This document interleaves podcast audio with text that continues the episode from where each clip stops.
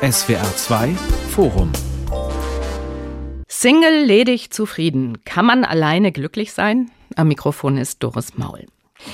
Die Anzahl der Menschen, die ein Leben ohne Partner oder ohne Partnerin führen, hat in den letzten Jahren kontinuierlich zugenommen.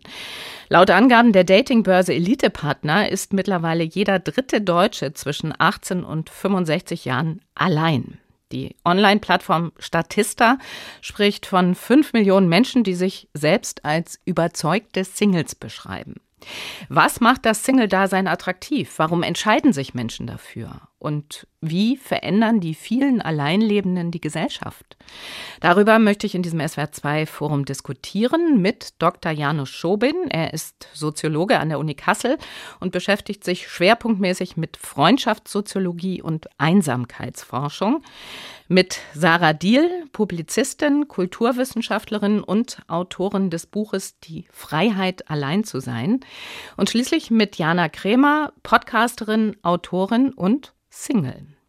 Frau Kremer, Sie sind nicht nur Single, Sie sind sogar eine ungeküsste Singlefrau im Alter von 39 Jahren. Und das kann ich hier so öffentlich sagen, weil das auch der Titel Ihres Spiegel-Bestsellers Jana 39 ungeküsst ist. Leiden Sie eigentlich unter Ihrem ungeküssten Single-Dasein? Inzwischen leide ich nicht mehr drunter, ganz im Gegenteil. Ich genieße mein Leben und würde man mich heute fragen, bist du glücklich? Kann ich mit einem ehrlichen Lächeln sagen, ja, das bin ich, aber ich habe ganz lange Zeit unter meinem Single-Dasein gelitten, weil andere Menschen mir das Gefühl gegeben haben, an mir sei etwas falsch. Sarah Diel, Sie sprechen und argumentieren auch offensiv für die Freiheit, allein zu sein. Warum ist für Sie Single-Sein keine Mangelsituation?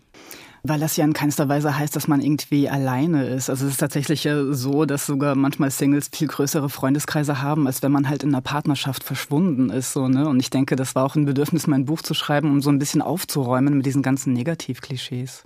Herr Schobin, ein paar Zahlen für den Soziologen unter uns. Laut jüngsten Erhebungen des Statistischen Bundesamtes hat sich der Anteil der Ein-Personen-Haushalte seit 1950 mehr als verdoppelt. 2022 wohnte in knapp 41 Prozent der 40,9 Millionen Haushalte nur jeweils eine Person. Werden wir immer einsamer? Nein. also zumindest nicht wegen dem Alleinleben. Das Alleinleben hat ja auch erstmal nicht viel mit dem Single-Dasein zu tun, weil man kann ja auch alleine leben und einen Partner haben zum Beispiel. Und es gibt im Übrigen auch Gruppen, die, gerade die Hochaltrigen leben, haben heute wieder häufiger oder leben häufiger in Partnerschaften zusammen. Das Problem ist so ein bisschen, dass wir unterschiedliche Sachen erheben. Wir erheben zum Beispiel, ob Leute einen Partner haben oder ob sie zusammenleben oder ob sie mit Kindern zusammenleben. Aber es gibt so ganz viele so Graubereiche, die wir, also zum Beispiel so Lebensformen, wo Menschen polyamorös sind oder wo der Partner woanders lebt und so, die sind nicht über Jahrzehnte erfasst. Also da wird es dann ein bisschen komplizierter. Also vielleicht dann zunächst mal, wie ist denn Single-Sein definiert? Alle, die alleine leben, sind ja nicht automatisch bekennende Singles. Das haben Sie ja eben schon angedeutet. Ja, also was wir statistisch typischerweise machen, ist, dass wir zum Beispiel so eine Kategorie bilden, alleine lebend und keinen Partner habend. Und das ist dann definiert Single. Was sich da idealiter hinter verbirgt, ist natürlich eine Person, die außerhalb einer familiären Lebensform lebt, also keinen Partner hat, das ist dann auch wieder schon, die sind Alleinlebende mit Kindern, zum Beispiel Singles. Da fangen dann schon, wenn man so will, die Grauzonen an, wo man sich drüber streiten kann. Aber dass tatsächlich die Anzahl der Single-Haushalte in den letzten Jahren kontinuierlich zugenommen hat, das ist Fakt. Genau, über die gesamte Population. Es ist natürlich auch ein Wohlstandsphänomen, das darf man auch nicht vergessen. Also es ist auch ein Zeichen von gesteigerter Autonomie, von mehr Wohlstand weil man sich das früher einfach teilweise einfach gar nicht leisten konnte, alleine zu leben. Und wenn man es jetzt auch auf Einsamkeit bezieht, ist es tatsächlich so, dass Regionen mit mehr Leuten, die alleine leben, weniger einsam sind. Also die Zusammenhänge sind da nicht ganz so, wie man denken würde. Also da sind wir ja schon mittendrin im Thema, also bei den Gründen dafür, dass der Anteil der Single-Haushalte in den letzten Jahren zugenommen hat. Herr Schobin hat jetzt gerade den Wohlstand genannt. Was meinen die anderen beiden? Also was sind aus Ihrer Sicht die Gründe für diesen Trend zu mehr Single-Haushalten? Also ich muss tatsächlich ein bisschen schmunzeln, dass es mit dem Wohlstand zusammenhängt, denn meine Oma war immer diejenige, die mich jedes Jahr zu Weihnachten einmal in den Arm genommen hat und hat gesagt, Mädchen, du wirst immer älter, du brauchst doch mal langsam einen Mann, einen Mann, der dich versorgt. Und ich wollte dann immer meine Oma in nehmen und sagen, Oma, möchtest du meinen Kontostand sehen? Also ich finde, das ist tatsächlich ein Punkt. Man muss sich Single sein auch leisten können. Also würden Sie das unterstreichen, was der Herr Schobing sagt? Ich würde dazu stimmen, ja. Frau Diel, was sagen Sie? Na, ich glaube, das hat auch damit zu tun, dass man so ein bisschen auch der Gesellschaftsform, wie bisher Gemeinschaft gelebt werden sollte, nämlich die bürgerliche Kleinfamilie, dass sehr viele Leute dem auch so ein bisschen entkommen wollen. Also für mich hat das auch was damit zu tun, dass eben diese Form der, der Kleinfamilie für viele Leute einfach zu eng ist oder auch zu krass reglementiert, zu sehr vorgegeben und sehr viele Freiräume einfach verhindert und viele Leute da einfach keine Lust mehr drauf haben oder sich da auch ein Unbehagen dem gegenüber haben. Aber eventuell noch keine anderen Formen von Gemeinschaft gefunden haben, weil die eben auch, ja, ich sag mal, systematisch in den letzten 200 Jahren auch verhindert wurden durch die Privilegierung der Kleinfamilie. Also für mich ist das in gewisser Weise auch so eine Übergangsphase oder vielleicht auch so ein Umbruchsphänomen von einer Gemeinschaftsform, die Kleinfamilie, die halt ne, für viele Leute nicht mehr so attraktiv ist, hin zu neuen Formen, die wir noch etablieren müssen mhm. Aber ich finde es dennoch ein bisschen überraschend, also weil man ja gleichzeitig auch sehr viel liest und hört über neue kreative gemeinschaftliche Lebensformen in der Stadt und auf dem Land. Und auch im Koalitionsvertrag ist ja sogar das Modell der sogenannten Verantwortungsgemeinschaft festgeschrieben. Es gibt ja Entwürfe und dennoch. Ja, aber ja, sowas scheitert ja auch schon am Wohnraum. Ne? Ich kenne sehr viele Leute in meinem Umkreis, die wünschen sich sowas und ähm, die suchen jahrelang irgendwelche Wohnräume, wo man sowas verwirklichen könnte und äh, finden sowas nicht finanzierbar. Ne? Also in sowas scheitert es ja auch. Frau Krämer, Sie wollten auch noch was sagen? Ja, ich habe gerade darüber nachgedacht, dass ich tatsächlich so eine Gemeinschaft mit meiner Mama bilde. Ich wohne mit meiner Mama zusammen, auch wenn ich beruflich eigentlich eher mehr weg als zu Hause bin. Aber ich bin tatsächlich auch der Meinung, dass man dafür erstmal den richtigen Raum suchen muss. Man findet ihn nicht direkt. Und wir haben auch eine ganze Zeit gesucht, bis wir eine Wohnung gefunden haben, wo sich dieses Modell, wie wir es leben, mit zwei verschiedenen Ebenen, dass man sich auch mal gut aus dem Weg gehen kann, aber trotzdem, dass man füreinander da ist, wenn es drauf ankommt. Das muss erstmal gesucht und dann irgendwann gefunden werden. Ich kann mir vorstellen, dass das bei vielen Menschen genau daran scheitert. Also, dass wir deshalb so viele Singles haben, weil es zu wenig Wohnraum gibt. ich also bin viel an Schulen unterwegs und wenn ich mit den Jugendlichen ins Gespräch komme, ist da tatsächlich eher dieses unfreiwillige Single-Sein. In vielen Köpfen ist noch dieses, hey, ähm, so und so hat ein Leben auszusehen, so und so hat der berufliche Weg und so und so der private Weg auszusehen. Und da ist noch ganz klar dieses, hey, du brauchst eine Beziehung und im Ideal dann, ich glaube, 1,53 Kinder sind es gerade, ich bin nicht sicher. da müssten wir. Jetzt ähm, die kohortenspezifische Fertilitätsrate, ja. ja, da ist auch ganz, ganz viel Angst mit im Spiel. So, wenn sie dann von mir Videos sehen und ich sage, hey, ich bin 39, ungeküsst und Single, oh Gott, so will ich auf keinen Fall enden. Und wenn man dann an den Schulen ist und man ins Gespräch kommt, dann sagen viele, ja, aber irgendwie, wenn ich mich trauen würde, dann wäre das schon schön. Andere wiederum sagen, hey, ich bin so sehr auf der Suche und so voller Sehnsucht nach Beziehung, aber wir sind in einer Wegwerfgesellschaft. Hier steckt keiner mehr Arbeit in eine Beziehung. Beziehung ist immer Arbeit. Leider sind viele gar nicht mehr bereit, das zu geben. Frau Diel, würden Sie denn zustimmen, dass das heute noch wie vor 20 Jahren, als Frau Kremers Oma Sie in den Arm genommen hat, genauso ist, dass einfach gesellschaftlich erwartet wird, dass man einen Partner, eine Partnerin findet, dass eben das als großer Mangel wahrgenommen wird, heute so wie früher, wenn man diesen oder diese nicht hat? Ja, ich denke schon. Und das, ähm, glaube ich, wird doch einfach krass internalisiert von den Leuten. Und da finde ich halt auch interessant, sich aber auch mal anzuschauen, also gerade für, für Frauen, die wurden ja auch wirklich, ich sag mal, systematisch abhängig gemacht von Ehemännern und auch ihr sozialer Status, ihr Selbstwertgefühl wurde total abhängig gemacht davon, dass sie halt einen Ehemann haben.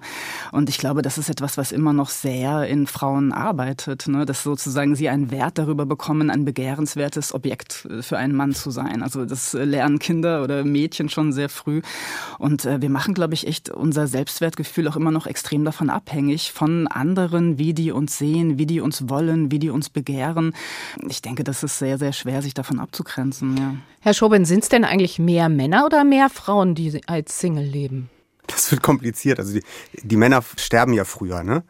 Und der Effekt ist, dass die Frauen im hohen Alter häufiger Single sind. Unter anderem. Und darf man natürlich nicht vergessen, nach dem Krieg war das natürlich sehr extrem. Das hat sich so ein bisschen ausgebügelt. Man sieht bei den Frauen einen etwas früheren Übergang in das, was wir die Familiengründungsphase nennen. Diese Beharrungskraft dieser Normalbiografie, die hier angesprochen wird, die ist schon enorm. Die ist sogar so enorm, dass es bei uns in der Soziologie darüber Streit gibt, ob wir überhaupt in Deutschland so etwas wie eine Pluralisierung der Lebensformen hatten, die irgendwie nennenswert ist. Also wir streiten darüber, weil gut, da, da gibt es statistische Probleme und so, aber letzten Endes ist sozusagen die Vielfältigkeit neuer Formen jenseits dieser klassischen Paarbeziehung gar nicht so angeschwollen, wie man denken würde, weil vieles einfach substituiert worden durch das Gleiche, nur halt ohne Ehevertrag. Natürlich ist es so, dass Beziehungen, sagen wir, mit Geschlechtshierarchien kodiert sind. Aber ich mache so international komparative Studien, wo wir uns angucken, wie einsam sind Leute in Partnerschaften. So, und das Interessante ist, je stärker die Geschlechtergleichheit in der Gesellschaft ist, umso besser schützen Partnerschaften vor Einsamkeit. Das heißt, genau genommen waren Partnerschaften nie besser als heute. Also einfach weil man mehr Freiheit hat, weil man sich besser in den Partnerschaften entfalten kann, schützen sie uns heute besser und machen uns glücklicher letzten Endes als jemals zuvor. Deswegen bin ich immer so ein bisschen zwiegespalten, weil natürlich ist die Alternative, Single zu leben, besser als eine schlechte Partnerschaft, das ist keine Frage. Aber die Partnerschaften, die man heute haben kann, die sind im historischen Vergleich einfach wahnsinnig gut, so rum ausgedrückt. Ne? Im statistischen Mittel und so weiter und so fort. Also ich habe das Gefühl, dass in unserer Gesellschaft es viel, viel anerkannter ist, wenn man unglücklich in einer Beziehung steckt. Da kommt jeder und streichelt mal den Rücken und sagt, ja, diese Phase gehört dazu, da müssen wir alle mal durch. Aber in dem Moment, wo man glücklicher Single ist und auch noch wagt, das irgendwie zu sagen, ab dem Moment wird gnadenlos auf Fehlersuche gegangen. Zu dick, zu dünn, zu laut, zu anspruchsvoll oder auch sehr beliebt, zu gestört. Ab dem Moment haben ganz, ganz viele Menschen eine Meinung und mein Buchtitel Ungeküsst der wurde verschiedenen Menschen auf der Straße gezeigt und die wurden zu ihrer Meinung befragt. Und die, tatsächlich hat jemand gesagt, ob ich damit provozieren möchte mit meinem Single-Dasein. Und das, äh, also ja, es ist eine Person, die man da herausgegriffen hat, aber das erlebe ich an vielen Stellen. Und das spiegeln mir auch sehr, sehr viele Nachrichten, die ich aus meiner Community online bekomme. Dass man plötzlich ja, wie wenn man das Auto in die Werkstatt bringt. Da ist auf einmal eine Mängelliste. Das finde ich total interessant. Da ist wirklich was, was dran, dass sozusagen glückliche Singles immer noch eher pathologisiert werden, als wenn du unglücklich eine Partnerschaft hast. Ne? Weil das trotzdem immer noch diese Kompromisse, auch diese faulen Kompromisse in der Partnerschaft zu machen und was das mit dir zu tun hat, wird immer noch als normaler dargestellt, ja. als glücklich alleine sein zu können. Und das finde ich auch wirklich extrem schräg.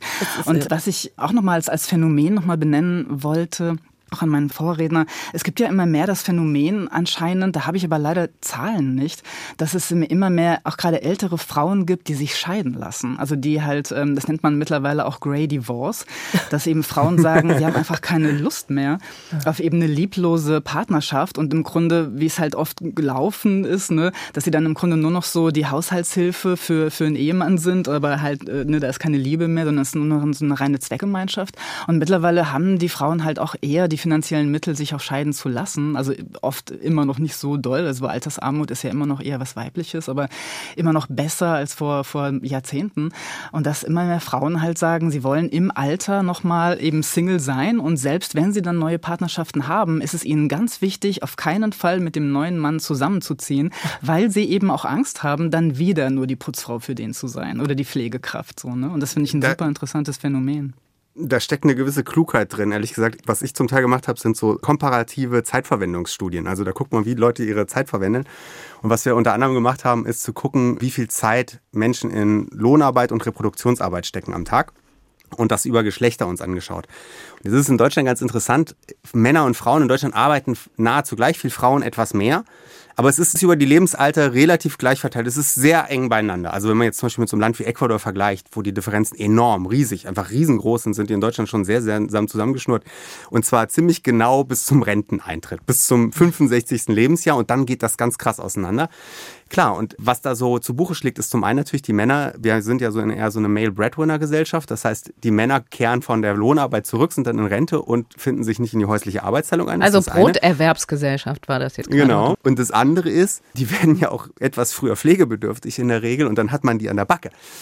und tatsächlich, also wenn man sozusagen die Kosten-Nutzen-Rechnung aufmacht, in einer schlechten Partnerschaft Anfang 65 als Frau, das ist, wie soll man sagen, ein mieser Deal. Ne? Da ist eine Trennung tatsächlich tatsächlich, ich würde sagen, so aus einer rein utilitaristischen Perspektive das Rationalste. Aber ich glaube, dann wird diese Trennungsrate im Alter in Zukunft zurückgehen. Also ich habe einige Freunde und Freundinnen, die in aktuell und ich hoffe noch sehr lange äh, sehr glücklichen Beziehungen sind. Und da sind die Männer auch jetzt schon gut in den Haushalt integriert. Also ich glaube, dass da in ein paar Jahren da auch so ein Gleichgewicht herrscht, dass die Frauen nicht das Gefühl haben, dann nur noch Pflegerin und irgendwie Haus Haushaltshilfe zu sein. Mhm. Aber ich glaube ja auch, dass diese Grey Divorces, wie Sie es genannt haben, glaube ich, dass das ja nur ein ganz kleines Segment äh, des äh, großen Phänomens des Anwachsens der Single-Haushalte ausmacht, oder?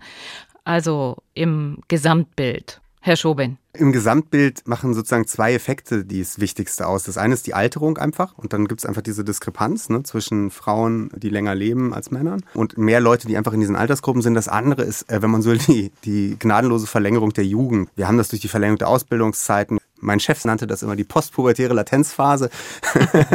also das, was sozusagen zwischen man verlässt das Elternhaus und man gründet seine eigene Familie so typischerweise bei vielen Leuten passiert. Diese Phase ist einfach länger geworden und da sehen wir auch, wenn man so will, die meiste Variation in den Lebensformen. Da findet man das bunteste Potpourri an unterschiedlichen Weisen zu leben in diesen Altersgruppen und in diesen Phasen und das macht so den Bulk dieser Veränderung mhm. einfach aus, diese beiden Effekte. Interessant finde ich ja auch im Kontext dessen, dass wir darüber nachdenken, welche Gründe gibt es für den Anstieg der Single-Haushalte, dass wir jetzt gerade gehört haben und nochmal bestätigt bekommen haben, auch von Jana Kremer und auch von Sarah Diel, dass es sehr schwierig ist, sich durchzusetzen und dass immer noch unglücklich in einer Beziehung zu sein höher bewertet wird, als als Single zu leben. Ja. Und es gibt ja auch einen Begriff äh, sogar dafür, nämlich das Single-Shaming, wenn mhm. andere Menschen sich immer wieder nach dem Beziehungsstatus erkundigen oder einem absprechen wollen, allein glücklich sein zu können.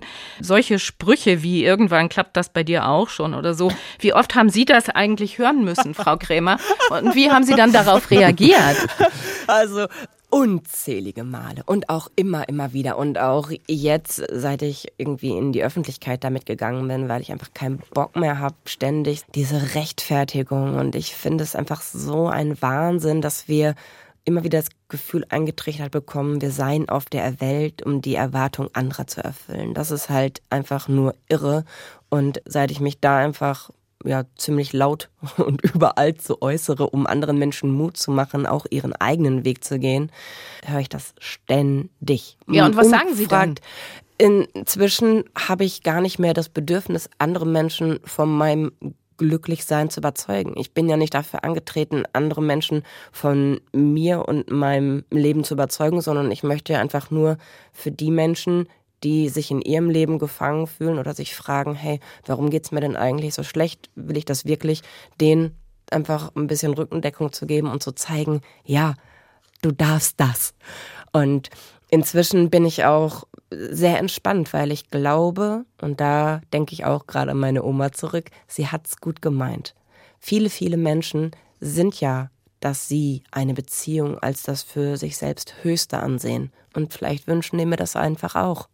Ich glaube gar nicht, dass da immer so was Böses hinterstecken muss, sondern die eigenen Wünsche überträgt man manchmal auf andere. Frau Diel, inwiefern sind das nur gute Wünsche oder äh, steckt dahinter auch noch mehr? Also zum Beispiel die Tatsache, dass wir ja eben doch in einer Leistungsgesellschaft leben und Beziehung in dem Kontext immer noch als Erfolg verbucht bzw. wahrgenommen wird. Ja, das glaube ich schon, dass das so als erfolgreiches Lebensteil oder Lebensaspekt so uns verkauft wird, in einer Beziehung zu sein, in einer erfolgreichen Beziehung. Also ich habe das Gefühl, dass so Leute in ihren 20ern und 30ern, die stecken sozusagen in diesen Ideen von Karriereplanung genauso drin wie Familien- und Beziehungsplanung. Also man muss sozusagen für ein erfolgreiches Leben diese beiden Aspekte irgendwie erfolgreich meistern unter ne, so gewissen Leistungsaspekten auch. Also dann ist natürlich auch der soziale Status des Partners ist immer noch sehr sehr wichtig und dergleichen. Also ich würde schon sagen, dass es bei, bei Frauen noch schlimmer ist als bei Männern, weil Männern einfach viel mehr emotionale Autonomie zugestanden wird oder zugetraut wird, was glaube ich nicht der Realität entspricht, aber ich glaube, das ist einfach so dieses, dieses Bild. Das ist das, die Singlefrau, man hat auch mal so ein bisschen Angst, dass sie sich so generell dieser Aufgabe entzieht, den sozialen Kit für die Gesellschaft darstellen zu müssen. Also die Frauen sollen immer da sein, für das Soziale herzustellen, das Gemeinschaftliche herzustellen. Und Singlefrauen symbolisieren dann vielleicht so ein bisschen, dass sie sich dem halt besser entziehen können, sich davon distanzieren können, von dieser Aufgabe auch, ne? dass sie halt mehr sich auch um ihre eigenen Bedürfnisse kümmern und nicht immer nur um die Bedürfnisse anderer. Ich glaube, da ist auch ein ganz großes Ressentiment gegen Frauen, die ähm, alleinstehend sind oder alleine ihr Ding machen einfach, ne? dass sie halt nicht immer nur für andere da sind, sondern vor allem für, für sich und das halt demonstrieren. Und ich glaube, da gibt es so ein Unbehagen gegenüber Singlefrauen auch. Herr Schobin, was würden Sie denn sagen beim Single Single-Shaming, was wirkt da stärker, wenn Menschen so etwas sagen? Also nochmal dieses romantische Ideal der Partnerschaft oder auch, worüber wir bislang noch gar nicht so viel geredet haben, die Angst vor Einsamkeit in unserer Gesellschaft. Ich meine, eher historisch ist es ja nicht untypisch, dass einzelgängerische Lebensformen als eher minderwertig angesehen worden. Also die alleinstehende Jungfer. Gerade bei Männern, die das Geld hatten zu heiraten, war das dann ja immer mit, sozusagen mit Homosexualitätsverdacht belegt und das, das wirkte dann sehr negativ. Ist ja kein, ich würde sagen, neues Phänomen, dass gerade Leute, die in einzelgängerischen Lebensformen leben, scheel angesehen werden. Was mit der Einsamkeitsangst ist auf jeden Fall, die ist relativ verbreitet. Die Vorstellung, dass Einsamkeit was Schlechtes ist, dass man das nicht zeigen darf, das ist sehr weit verbreitet. Was ein bisschen eine Sache ist, dass sich das auch gerade ein bisschen ändert. Also wir hatten ja durch die Pandemie, aber auch eigentlich davor schon so eine ganz starke auch Veränderung der Debatte. Aber wie so viele Sachen ist es so, dass Einsamkeit, gerade wenn man sie empfindet, halt nochmal stärker schambehaftet wirkt, als wenn man sie nicht empfindet. Das heißt, wenn man Menschen fragt, die nicht einsam sind, die denken dann häufig, ja, einsam sagen, ja, das könnte man jedem erzählen. Aber sobald man es empfindet, merkt man eigentlich erst, oh, äh, das ist was, das ist gar nicht so kommunikabel. Wenn ich das jetzt Leuten sage, könnten die komisch reagieren oder so. Und das ist bei uns schon ein großes Problem. Es gibt aber auch einen großen Unterschied zwischen Einsamkeit und Alleinsein. Ich liebe es, alleine zu sein. Das genieße ich so sehr und ich brauche das auch, das merke ich immer wieder. Aber Einsamkeit, also die habe ich einmal gespürt. Da war ich für drei oder vier Jahre in Berlin und da bin ich alleine durch ein Ikea gelaufen und plötzlich war ich nicht nur allein, sondern einsam. Und das hatte nicht nur damit zu tun, dass ich das Regal nicht auf den Rollator oder auf das Ding da gekriegt habe, sondern das war wirklich so dieses, alle haben jemanden, nur ich nicht. Das war komisch. Aber inzwischen empfinde ich keine Einsamkeit mehr. Single, ledig, zufrieden. Kann man alleine glücklich sein? Das ist unser Thema heute in diesem SWR2 Forum mit der Podcasterin und Autorin Jana Kremer, mit dem Soziologen Janusz Schobin und mit der Publizistin und Kulturwissenschaftlerin Sarah Diel. Frau Diel, da möchte ich jetzt gleich anknüpfen an das, was wir zum Schluss gesagt haben. In Ihrem Buch Die Freiheit allein zu sein habe ich einen Satz gefunden. Zitat, Alleinsein ist nicht nur die Abwesenheit von etwas oder jemand anderem, anderem, sondern die Anwesenheit meiner ungestörten Wahrnehmung, die mich mit der Welt verbindet. Das fand ich hochinteressant, weil daraus könnte man schließen auch, Single-Dasein ist gewissermaßen eine Voraussetzung, Gemeinschaft erleben zu können. Ja, ich bin tatsächlich der Meinung, dass man manchmal einfach, ich sag mal, den Fremden oder der Fremde oder der Umwelt einfach offener gegenüber ist, wenn man alleine unterwegs ist und wenn man offen ist mit der Wahrnehmung, die Welt wahrzunehmen und eben nicht nur fokussiert auf einen Partner zum Beispiel ne, oder auf eine Familie. Und das finde ich einen sehr, sehr schönen Aspekt. Und ich denke, das ist äh, gerade auch, dass sozusagen die Wahrnehmung offener werden kann, weil man auch in gewisser Weise sich mehr abgrenzen kann von Erwartungshaltungen von außen zum Beispiel. Ne? Oder weil man sich unabhängiger macht davon, dass die Welt dadurch einfach größer wird und offener wird. Und ich möchte einfach zustimmen. Man ist viel, viel offener. Ich könnte jetzt aus dem Stegreif mindestens fünf Situationen der letzten drei Wochen beschreiben, wo ich genau dadurch, dass ich alleine irgendwo war, unglaublich schöne neue, intensive Gespräche geführt habe oder Dinge wahrgenommen habe, die mir sonst, wenn ich mit jemandem dort gewesen wäre und mich eben auf diese Person fokussiert hätte, wäre mir das entgangen. Jetzt muss ich aber doch nochmal den Wissenschaftler konsultieren. Herr Schobin, was sagt Ihre wissenschaftliche Expertise dazu? Also zu diesem Entwurf oder so, das Single-Dasein als individualistische Abweichung von der Norm? Ja, die Schwierigkeit ist, dass das schon immer, also jetzt gerade in Westeuropa haben wir, hm, wie soll man sagen, wir sind auch so ein bisschen eine globale Anomalie, was das angeht, aber wir sind historisch sind wir durch eine, durch eine hohe Heiratsenthaltung und durch eine späte Erstheirat charakterisiert. Also man denkt auch immer, wir hätten immer diese Kleinfamiliennorm, aber in Wirklichkeit ist, ist Europa immer viel patchworkier gewesen. Einfach dadurch, dass, sagen wir mal so im 16. Jahrhundert zum Beispiel, war die Mortalität ja auch relativ hoch. Das heißt, die Männer oder die Frauen verstarben, hinterließen Kinder, dann verheirateten sie neu und so weiter. Und das heißt, wir hatten einfach auch immer relativ viel Alleinstehende in den europäischen Gesellschaften. Und dann gibt es diese große Anomalie, das 19. Jahrhundert, wo auf einmal diese riesige Explosion ist und die Leute haben diese riesigen Familien. Aber das ist nicht die no historische Normalität in unserer Gegend der Welt. Und dann haben wir nochmal diese andere Folie, das sind die 50er, 60er Jahre. Und die ist auch wirklich komplett anormal. Also die ist auch so. Deswegen ist es, ich tue mich echt schwer damit, das auf Individualismus zu führen, weil, weil wir eigentlich traditionell in Europa eine Gesellschaft sind, die relativ viele Alleinstehende immer produziert hat und auch Alleinlebende. Und der nächste Punkt ist, wir haben natürlich über das Christentum eine lange Tradition der Solitude des Lobs der Einsamkeit oder wie man heute sagen würde, das Lob des Alleinseins. Das hat natürlich jetzt andere Formen angenommen und ist nicht mehr so spirituell und religiös geprägt. Aber die Vorstellung war natürlich, oder traditionelle Vorstellung ist natürlich, dass man da spezifische, auch wenn man so will, positive Erfahrungen macht, die im Christentum eher durch Gottesnähe und sowas geprägt sind, aber auch natürlich durch Einsicht in die Mysterien. Und die werden heute in säkulären Kontext natürlich ganz anders verstanden. Aber diese Idee, dass man im Alleine-Sein was ganz Besonderes und auch existenziell Wichtiges erfahren kann, die setzt sich natürlich durch. Und die ist für uns sozusagen auch als ein positiver Lebensentwurf gar nicht so untypisch historisch gesehen. Also das, was Sie jetzt gesagt haben, das klang so, als ob das gar nicht so ungewöhnlich und vor dem historischen Hintergrund gar nicht so neu sei, dass wir gegenwärtig einfach erleben, dass immer mehr Menschen alleine leben. Und wir haben jetzt auch ein ziemlich positives Bild äh, des Single-Daseins bislang gezeichnet. Ich möchte jetzt an dieser Stelle und nochmal nachfragen, ich bin davon überzeugt, es gibt auch negative Aspekte des Single-Daseins. Und Frau Kremer, da möchte ich Sie noch mal ansprechen. Mhm. Sie sind 39, leben alleine, beziehungsweise jetzt ja mit Ihrer Mutter. Insofern sind Sie ja gar nicht mehr so ganz Single. Aber Sie haben erklärtermaßen noch nie Sex mit einem anderen Menschen gehabt. Wie hat Ihr Umfeld darauf reagiert und welche Erfahrungen haben Sie da gemacht? Also in der Schule war ich damit natürlich das Alien. Ne? Also es war, als ob ich die ganze Zeit unter so einem Lichtkegel laufe und der Druck wurde unglaublich groß. Also auch von Klassenkameraden und beim Flaschendrehen, ja, ob man da jetzt mal nachhelfen sollte. Aber das war halt immer so mit Druck und Zwang und in mir hat sich immer alles dagegen gesträubt und da war es schon so, dass ich irgendwann einfach gnadenlos gelogen habe ich war der richtige Draufgängerin. Also die Stories, da wäre meine Oma rot geworden. also ich habe mich einfach so sehr geschämt für dieses Single-Dasein, für diesen Fehler, der mir irgendwie angehaftet hat, was ich damals dachte.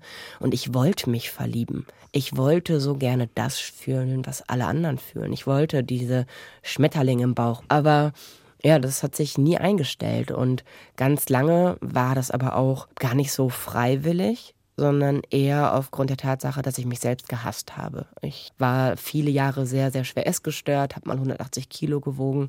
Also wenn ich mich selbst hätte verlassen können, ich hätte es getan. Und das ist so eine Sache gewesen, dass ich früher mich so sehr danach gesehnt hätte und jetzt ich mag mich ganz gerne. Inzwischen kann ich gut verstehen, wenn Menschen sagen, hey, ich finde dich attraktiv oder hey, ich verbringe gerne Zeit mit dir.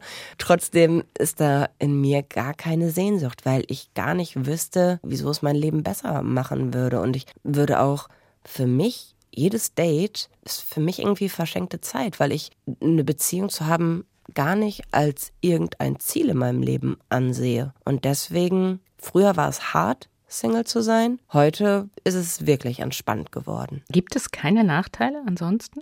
Mm, ich sag mal, nervig ist eine Sache schon, aber also das würde ich jetzt nicht als großes Problem sehen. Wenn ich in ein Restaurant gehe, bekomme ich meist, weil ich alleine einen Tisch nehme, irgendwie einen Tisch, der nicht so in der Sonne, also einfach einer, der ungünstig so ein Katzentisch vom Klo.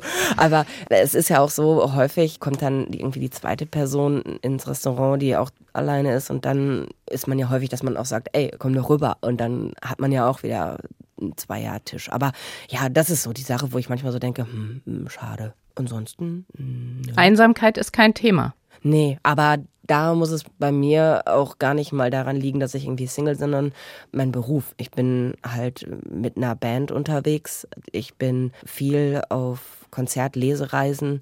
Also ich habe eine sehr, sehr riesige Community oder wie auch immer man es nennen möchte auf Social Media. Also ich bin nie allein, wenn ich nicht allein sein möchte. Und ich möchte sehr gerne manchmal etwas mehr allein sein, als ich es bin. Frau Diel, fallen Ihnen Nachteile des Single-Daseins ein? Naja, also ich meine, es gibt natürlich auch ähm, Studien, die belegen, dass Leute, die einsam leben, zum Beispiel gesundheitliche Probleme haben. Aber ich denke, da ist das eher eine Frage von, wie gestaltet man dieses alleine Leben? Inwieweit hat das wirklich was mit Isolation zu tun? Was ich sehr interessant finde, ist, dass es halt in dem Aspekt vor allem, also habe ich mal gelesen, auch in Studien ältere Männer sind, die am meisten unter Einsamkeit oder Isolation leiden, also Single-Männer, die älter sind. Die ältere Frau, die keiner mehr will, wird immer so als Schreckgespenst aufgebaut und es ist auch für viele Frauen auch so ein wahnsinniger Druck irgendwie, ne, dass wenn sie älter werden, will sie keiner mehr. Aber tatsächlich sind es halt die älteren Männer, die am meisten darunter leiden und da finde ich es halt auch echt interessant, dass man sozusagen sehen muss, dass man Männern zugesteht, dass sie eher emotional unabhängig sind, niemanden brauchen, der einsam einsame Wolf sind und so weiter. Das hat halt auch eine etwas negative äh, Kehrseite der Medaille, ne? dass eben Männer eben auch weniger lernen, sich einen Freundeskreis zu suchen, sich auch um ihre körperlichen Bedürfnisse besser zu kümmern, ne? um das alleine Leben auch besser zu gestalten, weil sie halt sonst äh, immer gewohnt sind, das an eine Frau delegieren zu können. Das Gesundheitliche, das Essen, das Soziale und dergleichen. Ja, im Moment lösen das viele Männer ja nach dem Tod ihrer Frauen dann so, dass sie sich schnell wieder schneller als Frauen dann auch eine neue Partnerin suchen nach allem, was ich so in meinem Umfeld erlebe. Aber Sie sind da jetzt so schnell drüber hinweggegangen mit den gesundheitlichen Nachteilen. In der Tat habe ich dazu gefunden in einem Artikel in der Wochenzeitung Die Zeit aus dem Februar 2022, dass zahllose Studien Menschen, die in einer Paarbeziehung leben, gesundheitlich insgesamt im Vorteil sehen würden. Verheiratete leben länger, ihr Immunsystem funktioniert besser, ihr Blutzuckerspiegel ist niedriger und sie erkranken seltener an Alzheimer. Herr Schobin, entspricht das auch Ihrem Kenntnisstand? Ja, Kurz zusammengefasst. Äh, das, es, ist es, ist, es ist wie alles ziemlich kompliziert. Wenn man Singles mit Verpartnerten vergleicht, dann ist es natürlich so, dass die Verpartnerten sind glücklicher, sind gesünder, etc., etc., etc. Aber man weiß nicht, ob es an der Partnerschaft liegt. Die sind halt unter Umständen einfach anders. Ne? Die sind zum Beispiel glücklicher und deswegen haben sie auch Partnerschaften. Die Kausalitäten können ja andersherum funktionieren. Und es ist immer ziemlich im einzelnen Gefriemel rauszubekommen, woran es denn jetzt liegt. Ob es jetzt an den Partnerschaften liegt oder an so Selektionsfaktoren, die einen für Partnerschaften begünstigen. Aber ich würde so ganz fundamental schon sagen, dass natürlich menschliche Beziehungen menschliche Bindung sind für Menschen extrem essentiell. Ja. Und nach allem, was wir darüber wissen, ist das, was jetzt schon mehrfach als Isolation angesprochen wurde, für Menschen extrem schädlich. Mhm. Da gibt es wahrscheinlich auch natürlich Variationen zwischen Menschen. Es gibt Menschen, die werden weniger Beziehungen benötigen als andere, aber im Großen und Ganzen sind wir eine hyperkooperative, hypersoziale Spezies. Und wenn wir das nicht haben, dann gehen wir ein. Und deswegen kann man sich ja vorstellen, dass Menschen, die in Partnerschaften leben, ja zumindest eine relativ enge, relativ gute Bindung haben und wenn die sozusagen hochqualitativ ist, haben die natürlich, wenn man so will, schon mal einen Risikofaktor weniger als jemand, der alleine lebt und der das unter Umständen erstmal extern organisieren muss, der einen Freundeskreis aufrechterhalten muss und so weiter. Also da können schon so kleine Unterschiede einfach für solche dann auch statistischen Größen sorgen. Also wenn ich mein Leben anschaue und plötzlich, aus welchen Gründen auch immer, meine Arbeit, wo ich mit extrem vielen Menschen in Kontakt bin, wegbrechen würde, wenn meine engsten, besten Freunde wegbrechen würde, ich, ich würde auch eine Beziehung eingehen. Also ich könnte nicht ohne andere Menschen. Aber haben Singles denn mehr Freunde und Freundinnen? Ich war nie, nie Single. Das weiß ich nicht. Also bei mir ist es so, dass ich, ich habe fünf wirklich beste Freunde, wo ich weiß, Tag und Nacht, wann immer, die sind meine Herzensmenschen. Und natürlich dann noch einen, einen größeren Bekanntenkreis. Frau Stiel, was würden Sie denn sagen? Ja, ich denke schon, dass es halt die Tendenz gibt, dass wenn man Single ist, dass man halt äh, einfach dabei bleibt, ne, sich einen Freundeskreis zu suchen. Da habe ich auch keinen Zweifel dran, dass menschliche Beziehungen ein ganz großes Bedürfnis sind, aber halt auch diese gut dosieren zu können sozusagen. Ne, dass das auch eine sehr große ähm, Quelle von Glück ist, wenn man eben menschliche Beziehungen auch gut dosieren kann, wie sehr man von denen abhängig ist, wie sehr man sich denen aussetzt, wie sehr man die gestalten kann. Und das machen Singles, glaube ich, ihr Leben lang, ne? oder in den Phasen, wo sie eben Singles sind. Das ist ja auch nie so ein gesetztes ist. Das klingt immer so, wie als sei das so eine Identität im Blog, so, ne? Und das ist es ja nicht. Das ist ja auch was total Fluides, so, ne? Und ändert sich. Und, äh, aber wenn, glaube ich, Leute Singles sind, dann äh, bauen die schon an ihrem Freundeskreis. Das kennen, glaube ich, alle, ne? Diese Phasen, wo man Single ist, dass man da wieder mehr an seinen Freundeskreis rumbastelt und das wieder sich auch neue Leute sucht und dergleichen. Und dass man, wenn man verpartnert ist, das auch ein bisschen schleifen lässt, leider. Dann, dann eben auch diese Tendenz interessanterweise ist, dass man in der Partnerschaft vereinsamt, weil man halt sich nur auf eine andere Person fokussiert und da weniger an einem größeren sozialen Netzwerk baut. Also eine gewisse Form von Einsamkeit dann eben mhm. in der Partnerschaft. Also ich habe jetzt gemerkt, so richtig weitergekommen bin ich nicht mit meinem Bemühen, die negativen Seiten des Single-Daseins zu oh, ergründen. Oh, Aber es steht ja auch über dieser Sendung, kann man alleine glücklich sein? Was macht glücklich am Single-Dasein? Ich könnte jetzt unzählige Dinge aufsehen. Also es fängt natürlich damit an, dass man nicht so viele Kompromisse eingehen muss. Man ist nicht für jemand anders in der Form verantwortlich.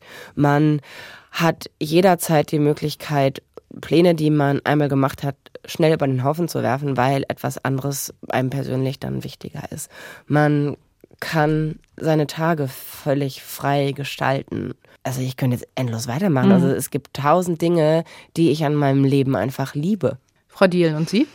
Ich würde jetzt gar nicht unbedingt sagen, dass eine Quelle von Glück ist, dass man für niemanden verantwortlich ist. Also das äh, finde ich eigentlich sehr schön, auch für andere Leute verantwortlich zu sein. Und das würde ich eben auch überhaupt nicht an Single sein koppeln, diese Idee. Ne? Also ich glaube, man kann Kleinfamilie genauso isoliert und individualistisch und egoistisch ähm, kreieren, wie man das alleine Leben kreieren kann. Das ist eine Typenfrage. Ne? Also ich glaube, das kann man eben, eben an diesen Lebensformen gar nicht fest machen. Und ich würde sogar eher sagen, dass äh, Kleinfamilie war, glaube ich, der erste Schritt eher in eine Isolation und in eine Form, wo man nur für sich verantwortlich ist und nicht mehr für, für andere. Das kann man ja auch so sehen. Ne? Mir geht es wirklich eher um so eine Frage von Dosierung, was ich eben schon ansprach. Also, dass ich eben selber meine Ressourcen, meine Kraft, meine Stärke, meine Talente besser dosieren kann und einsetzen kann, wie ich das gerade kann und, und, und möchte für, für andere. Und das ändert sich halt auch in meinen verschiedenen Lebensphasen. Und das finde ich sehr, sehr angenehm. Das klingt so ein bisschen wie wie Katja Kuhlmann es in ihrem Buch Die singuläre Frau formuliert hat. Da spricht sie von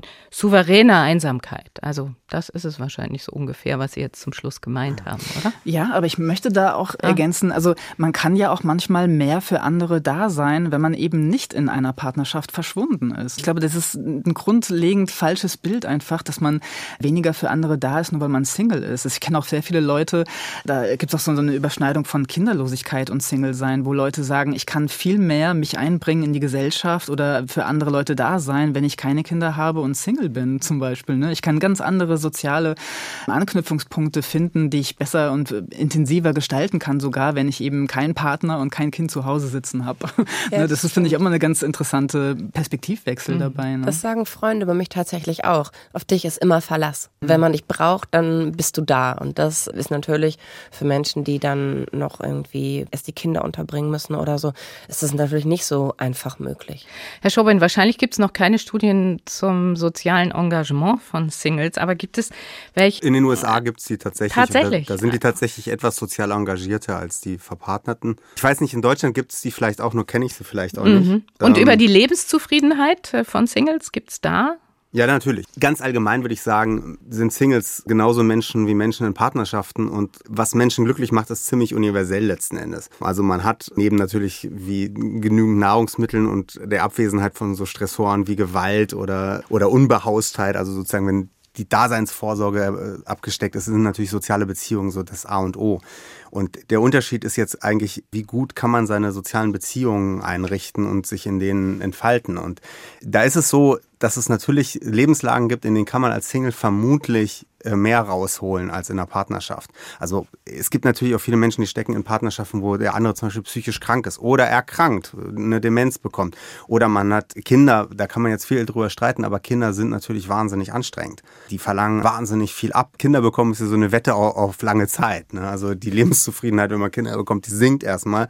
Und das amortisiert sich genau genommen erst im hohen Alter. Also integrale Lebenszufriedenheit über das ganze Leben ist größer, wenn man Kinder hat, aber nur, wenn man das auf lange Sicht betrachtet. Aber kurzfristig ist das eine ganz schlechte Wette, Kinder zu bekommen, weil die Kosten enorm hoch sind. Und natürlich hat man dann einfach weniger Zeit für andere Menschen. Man hat es auch nicht so gut wie Menschen, die dann gerade keine Kinder haben. Und das macht so, glaube ich, diese Diskussion schwer. Aber letzten Endes glücklich macht uns alle das Gleiche. Zum Schluss möchte ich noch auf den Unterschied Stadt-Land eingehen. Also nach Recherchen der Online-Partnervermittlung Elite-Partner sind 46 Prozent aller Berliner und Berlinerinnen Single. Das ist eine Spitzenposition im nationalen Vergleich. Werden Städte jetzt gewissermaßen zum Sammelpunkt für Singles? Und wenn ja, warum? Also aus den Schulen höre ich das einfach immer wieder, dass es daran liegt, dass sich keiner festlegen möchte. Es ist halt irgendwie wie ein großes Buffet, alles ist immer da. Es gibt Tinder und es gibt auch noch so ganz viele andere, ich, ich kenne die Namen jetzt leider nicht alle, aber so, so Datingportale. Und ich höre von immer mehr Jugendlichen, dass das schon in deren Alter anfängt, dass diese Liste an, was man von einer Paarbeziehung erwartet, immer, immer länger wird und dass kaum noch jemand irgendwie bereit ist, sich mal irgendwie darauf einzulassen und mal gemeinsam auch dran zu bleiben, wenn es mal schwierig wird. Und dadurch, dass halt alles immer verfügbar ist, ist es. Aber das schade. ist ja auch auf dem Land verfügbar.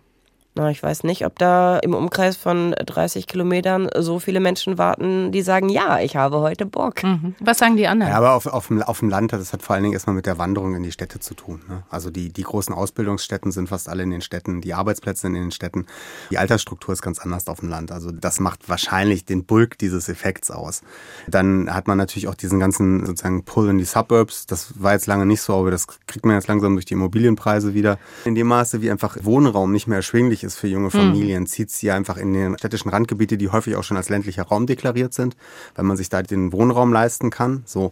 Und so kommen solche, solche Statistiken zustande. Aber das hat, glaube ich, aus meiner Sicht, also zum Beispiel, wenn wir auf Einsamkeit gucken, sehen wir keine Stadt-Land-Differenz. Es ist auch so, dass ja häufig das Landleben heute idealisiert wird. Es ist auch nicht zutreffend. Also die Heterogenität, was zum Beispiel soziale Einbindung angeht, die ist wahnsinnig hoch in Städten wie auch auf dem Land. Das heißt, man hat auf dem Land Nachbarschaften, da redet kein Mensch miteinander. Und man hat in den Städten Nachbarschaften, Nachbarschaften, wo alle irgendwie den Vornamensbasis mhm. sind und dann geht man eine Straße weiter und dann ist es umgekehrt. Und das ist einfach was, das darf man nicht unterschätzen, dass so Soziales ist einfach sehr wie ein Lebewesen. Und wo es tot ist, ist tot. Okay. Mit Blick auf die Uhr, wir nähern uns langsam dem Ende der Sendung und kommen zur Schlussfrage. Wie lautet Ihre Prognose? Ist die Singularisierung und damit der Anstieg der Single-Haushalte ein Trend, der sich weiter fortsetzen wird? Und wenn ja, wie verändert das unsere Gesellschaft? Vielleicht fangen Sie an, Frau Krämer.